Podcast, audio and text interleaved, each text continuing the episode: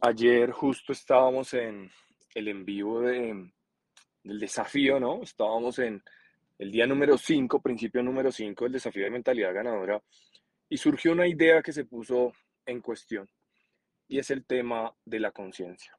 Y solamente para seguir profundizando en esto y darte claridad, decidí extender este capítulo de Proyecto 365 días para hablar de los niveles de conciencia. Y para poder hablar de los niveles de conciencia, te voy a poner un ejemplo que un día fue como una revelación para mí, que paradójicamente, cuando digo paradójicamente, es que mira de lo que estamos hablando y lo que terminó pasando conmigo mismo, es que elevó mi nivel de conciencia acerca de los niveles de conciencia. Ya vas a entender a qué me refiero. La comparación que encontré para poder entender esto de una mejor manera es que haz de cuenta que tú llegas a un restaurante, ¿no? Por supuesto viene el mesero y te da una carta. Revisa la carta, revisa el menú y te lo entrega, ¿no? Te, dice, mire señor, ya vengo, elija usted por favor qué va a ordenar. Entonces tú coges la carta y empiezas a revisar, ¿no? Y como tú eres una persona que está preparada para concentrarse, para aprender muy rápido, para retener la información, entonces cogiste la carta y te la aprendiste toda. Vamos a suponer que te la sabes toda. Pregunta, por saberte la carta, ¿se te quita el hambre que tienes al llegar a ese restaurante? No se te quita, ¿verdad? ¿Cuándo se te quita? El hambre se te quita con la implementación de lo que está pasando. O sea, con comerte la cena, el almuerzo, lo que sea. Entonces, por eso, el conocimiento en el papel de un plato no te lleva al entendimiento, porque tú ahí en el papel puedes decir, mm, yo quiero de repente un churrasco, ¿no? Carne. Pero si tú antes no lo has probado, no lo has experimentado, pues tu nivel de conciencia va a ser mucho más bajo que quien come churrasco todos los días. Tú realmente no vas a entender lo que significa un churrasco. Y tú puedes ver la foto en la carta, ¿no? Que se ve ese churrasco jugoso, así perfecto, porque en las cartas todos los dibujos son perfectos. Y aún así no tienes un alto entendimiento de lo que es un churrasco. Por más que cojas el Wikipedia, Google y busques un churrasco, y encuentres la historia del churrasco, cómo se prepara un churrasco, qué ingredientes tiene, todo, no vas a tener un profundo entendimiento de qué es un churrasco. Entonces, de ese profundo entendimiento del cual te hablo, es el entendimiento que lo da la experimentación, pero la experimentación consciente, la experimentación mediante la cual tú te das cuenta de lo que está pasando, no eres ciego ante muchas cosas, sabes. O sea que los niveles de conciencia eh, tienen etapas, cuando estás en un nivel bajo de conciencia, para ir a otro nivel de conciencia tienes que pasar a través de cuatro etapas. La primera etapa es cuando ni siquiera te das cuenta que desconoces una información, que existe una información existe algo que tú todavía no has experimentado. El simple hecho de que te des cuenta de que existe, pensemos por ejemplo en el ejemplo del churrasco, que una persona que no sepa qué es un churrasco, que nunca haya comido churrasco, coja la carta y lo vea, el simple hecho de darte cuenta ya empieza a subir tu nivel de conciencia. Entonces tú dices, wow, mire, esto existe. Y entonces empiezas a preguntarte, ¿esto a qué sabe? ¿No? ¿A qué sabrá el churrasco? Mire cómo se ve ahí en la imagen de la carta. ¿Esto a qué sabe? Y entonces en eso de hacerte preguntas, ¿esto a qué sabe? ¿Qué características tiene? Pues eso te lleva a la información, eso te lleva al conocimiento. Entonces tú coges y revisas ese churrasco y efectivamente en Google dice que es delicioso muchas personas comentan, qué delicioso, a mí me encanta, tiene esto. Los churrascos de no sé dónde son los mejores. Pero de la única manera en la cual tú vas a subir tu nivel de conciencia respecto al churrasco es probándolo, experimentando. Entonces, tú dirás, ¿qué tiene que ver todo este ejemplo del churrasco, el entendimiento, la carta, la comida y todo en, en el deporte? Pues permítame decirte que tiene que ver absolutamente con todo lo que hagas. A nivel mental, tú tienes en este instante cierto nivel de conciencia, cierto nivel de entendimiento. Entonces, por ejemplo, quien no sabe que es dominado por sus emociones quien no sabe que es dominado por su mente, pues cuando escucha toda esta información como la que compartimos ayer en el en vivo acerca de, de cómo es esto, de por qué obtenemos los resultados que obtenemos y de dónde parte y cómo se produce en la mente las acciones, las decisiones y todo lo que hablamos el día de ayer, que por cierto te voy a dejar aquí a continuación el link por si no lo viste, creo que fue uno de los en vivos donde alcancé el estado de flujo. Y cuando aprendes a alcanzar el estado de flujo, empiezan a surgir las ideas desde tu subconsciente y cada vez tienen más poder.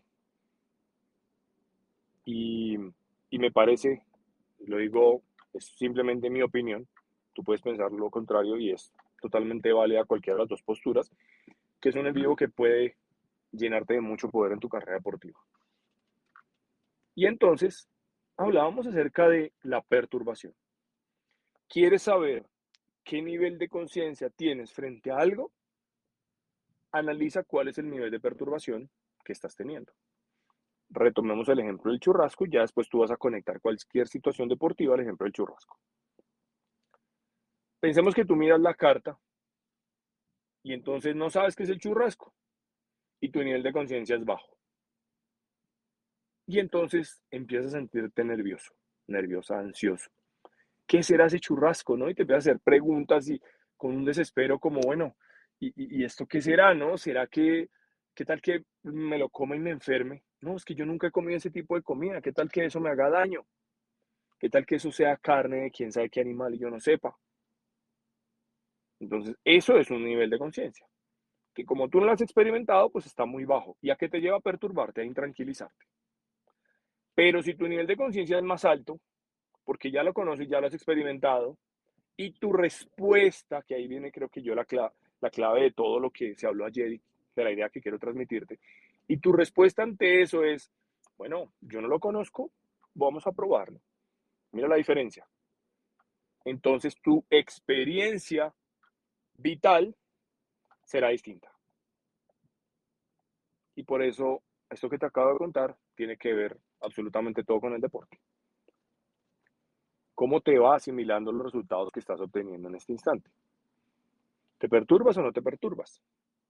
Varias maneras de perturbarse, comparándose con otros deportistas. Otras maneras, recriminándose, exceso de autocrítica, perfeccionismo. Como más, no asimilando las llamadas de atención del entrenador. Como más, no asumiendo que el resultado ya fue, está en el pasado y que lo único que cuenta es el presente. Como más, entendiendo que los nervios, el miedo y la ansiedad son creaciones de la mente y que las puedes utilizar a tu favor o ellas son quienes dominan la situación y por supuesto irán en tu contra. Y aquí me podría quedarme en unos 10 minutos nombrándote al menos los ciento y tantos bloqueos mentales que he identificado, simplemente para resumirte una idea. Tu nivel de conciencia determina el cómo te vives tu deporte. Y por supuesto, se vive muchísimo mejor con habilidades que sin habilidades. Se vive muchísimo mejor siendo competente. Por eso es que únicamente perder, pues eso te lleva a no disfrutar, porque es que no se trata de ganar siempre, no se trata de perder siempre. Pero si solamente ganas, será aburrido. Si solamente pierdes, será frustrante. Entonces, ¿cómo saber en qué nivel de conciencia estás en este instante? Analiza tu nivel de perturbación. Analiza si todo lo que estamos hablando lo llevas a la experiencia o si simplemente queda en el nivel del conocimiento. La era actual del ser humano deportista actual, que no fue la que me tocó vivir hace 30 años cuando empecé, que no fue la que le tocó vivir a los entrenadores que tuve en esa época, épocas por allá infantiles, juveniles, que no es la misma época de Pele y Maradona, que no es la misma época del auge del atletismo en el deporte mundial, sino es la era actual, requiere ciertas habilidades para elevar el nivel de conciencia. No puedes pretender implementar lo mismo que lo que existe actualmente. Antes era totalmente imposible conocer qué hacían otros deportistas en algún lugar del mundo. Cuando yo empecé a entrenar, no sabía que existían un poco de movimientos, por ejemplo, movimientos técnicos en mi deporte. Eso era rarísimo para mí. Yo me sabía los que sabía mi entrenador porque él había leído, porque alguien se los había enseñado y porque tenía cierto nivel de conciencia respecto a eso. Pero el resto no. Hoy en día eres un privilegiado, una privilegiada de la era en la que te tocó vivir. Porque ya te adelantaste por el simple hecho de tener un aparato como el que tienes en tus manos escuchándome. Ya te adelantaste un paso o dos pasos. Se llama el conocimiento, disponibilidad del conocimiento. Entonces ahora te reto y tu reto realmente será cuánto de eso llevas a la experimentación. El conocimiento es exactamente lo mismo que una adicción. Tú lo puedes acumular y desechar o lo puedes utilizar, aplicar y usar a tu favor. Puede ser tu principal cárcel cuando te abrumas de conocimiento y quieres de una vez, mejor dicho, leerte, verte todos los videos y que eso confunde más. O puedes buscar tener lo que yo llamo claridad. Antes, cuando existían menos cosas, era más fácil tener claridad. El horizonte de lo que era visible solamente estaba dado por lo que tenías cerca. Si tú tenías a alguien cerca que ya había sido profesional, entonces, pues, ¿qué iba a pasar? Que tú lo ibas a ver posible. Si tú no habías conocido a nadie, no tenías cómo verlo, pues para ti era como si no existiera. Eso era el nivel, eso es un nivel de conciencia.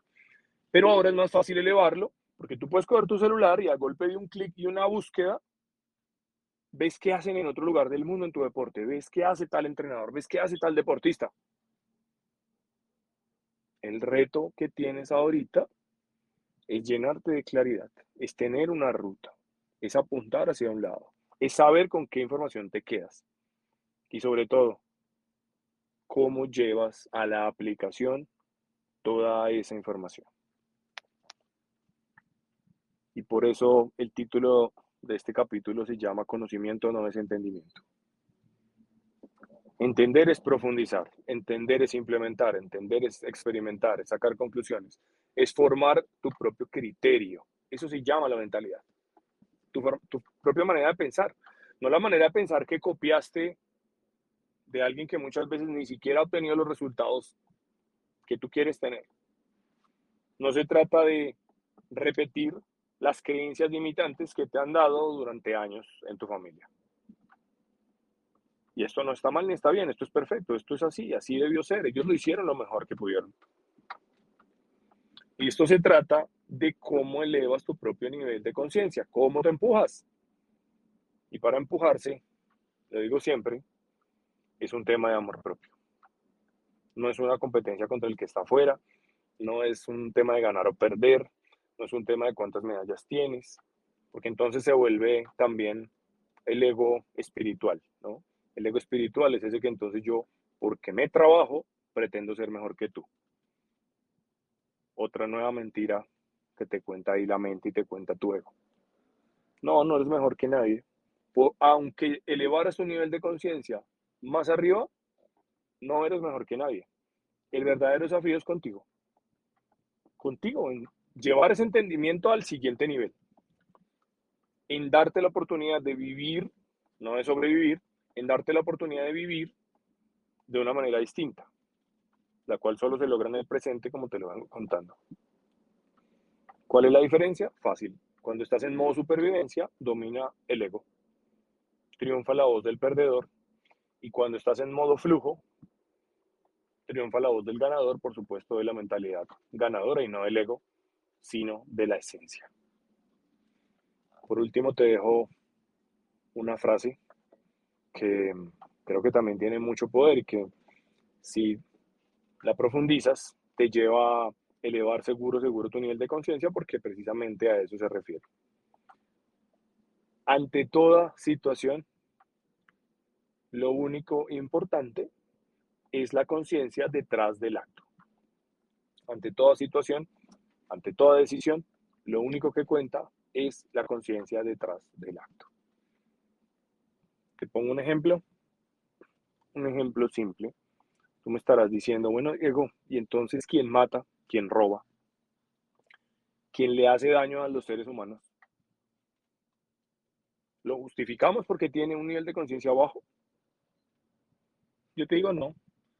No lo justifiques, pero eso hace parte de su sufrimiento, de su ignorancia, del nivel de conciencia en el que está, de su propia perturbación. Una persona que tiene ese tipo de necesidades es porque está perturbada. Si fuera una persona plena, completa, tranquila, llena de sí mismo, que disfruta el presente, que vive su vida, inclusive que es deportista, se trabaja, trabaja su mente, trabaja su cuerpo, trabaja su espíritu, trabaja muchas cosas, pues no necesitaría hacer eso. Pero una persona que hace eso es porque lo ignora, porque si lo conociera, Ojo, si lo entendiera, más bien, lo conociera y lo entendiera, cumpliera esos dos requisitos, entonces no viviría de esa manera. Muchos tal vez conocen que existe esa manera de vivir, pero no la han experimentado, por lo tanto no la han entendido, por lo tanto no la han trascendido, no han pasado a otro nivel de conciencia. Usa este ejemplo que te acabo de dar en el deporte, úsalo para que tus acciones tengan muchísimo más poder, úsalo para que todo el tiempo estés revisando, adaptando, mejorando en ese perturbarse o no perturbarse, en esa lucha interna. Esa lucha interna que como siempre nos pone en un desafío entre vivir en el miedo o vivir en el amor. Yo viví durante mucho tiempo en el miedo. Viví preso de mi ego, Hoy en día hasta me sonrío y me percibo escuchándolo, percibiendo las cosas que dice, piensa e intenta que yo haga, pero ya cuando empiezas a observarte, es cuando tomas el verdadero control de tu vida y de tu carrera deportiva. Te desidentificas porque no eres ese ego, no eres esos pensamientos negativos, no eres esa perturbación. Y ahí es donde cambia todo, tomas el control de tu carrera y bueno, ganar, como digo yo, se vuelve cuestión de tiempo.